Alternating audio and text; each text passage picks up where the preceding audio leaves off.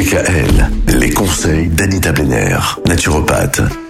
Que faire face au burn-out? Il y a différentes solutions naturelles, on les a évoquées ces derniers jours avec vous Anita. Aujourd'hui on va s'intéresser à l'activité, c'est important de rester en activité. Complètement. Faut surtout pas rester assis sur son canapé euh, attendre avec que les choses oui, se passent. et avec Oui. ses idées noires. En état de stress, déjà il y a la respiration qui devient superficielle et elle est souvent que thoracique, on va dire. Mm. Donc l'oxygénation est essentielle pour donner de l'énergie au corps et éliminer les toxines. Donc la reprise progressive d'une activité physique modérée et source de plaisir est vraiment conseillée quand la personne se sent prête. Ça peut être de la randonnée, euh, du tai chi, du yoga, euh, de la danse, pourquoi pas. Et pourquoi ne pas tout simplement commencer par des petites balades dans la nature, histoire de se reconnecter et se ressourcer au contact des éléments. Il faut prendre du temps pour soi. Hein, parce que là, le corps vous a quand même envoyé plusieurs signes. hein. Cela veut dire aussi bah, demander de l'aide autour de soi, déléguer et arrêter de penser que l'on doit tout contrôler.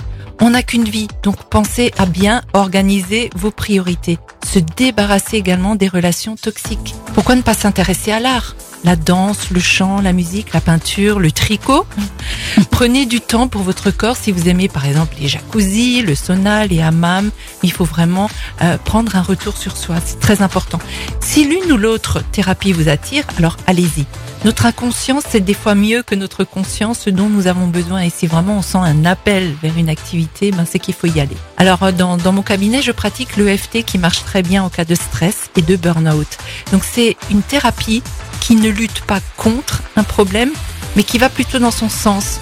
C'est-à-dire qu'on met en lumière le malaise et on traite ce malaise grâce aux méridiens de nos corps sans avoir à les piquer en en acupuncture, mais en les tapotant. Et je suis moi-même étonnée vraiment du nombre de personnes à qui cette méthode réussit. C'est également euh, très applicable pour les enfants qui sont en stress. C'est tapoter des, tapoter des méridiens, surtout en répétant des phrases. Voilà, il y a tout un protocole à suivre. Au début, il faut être guidé. Donc c'est c'est ça la bonne nouvelle. hein. Au début, j'accompagne et je guide la personne. Et cette dernière peut continuer chez elle après à pratiquer seule cette technique. Mhm. Idem pour les enfants. faut leur montrer la première fois avec le papa ou la maman. Et après, voilà, ça, on, on peut le, on peut le faire soi-même. Et à la ben voilà. Allez découvrir l'EFT euh, notamment, mais aussi euh, plein de choses naturelles chez Anita. Deux cabinets de naturopathie, un à Mulhouse, un autre à Célestat, et euh, vous prenez vos rendez-vous par téléphone au 06 23 72 01 37.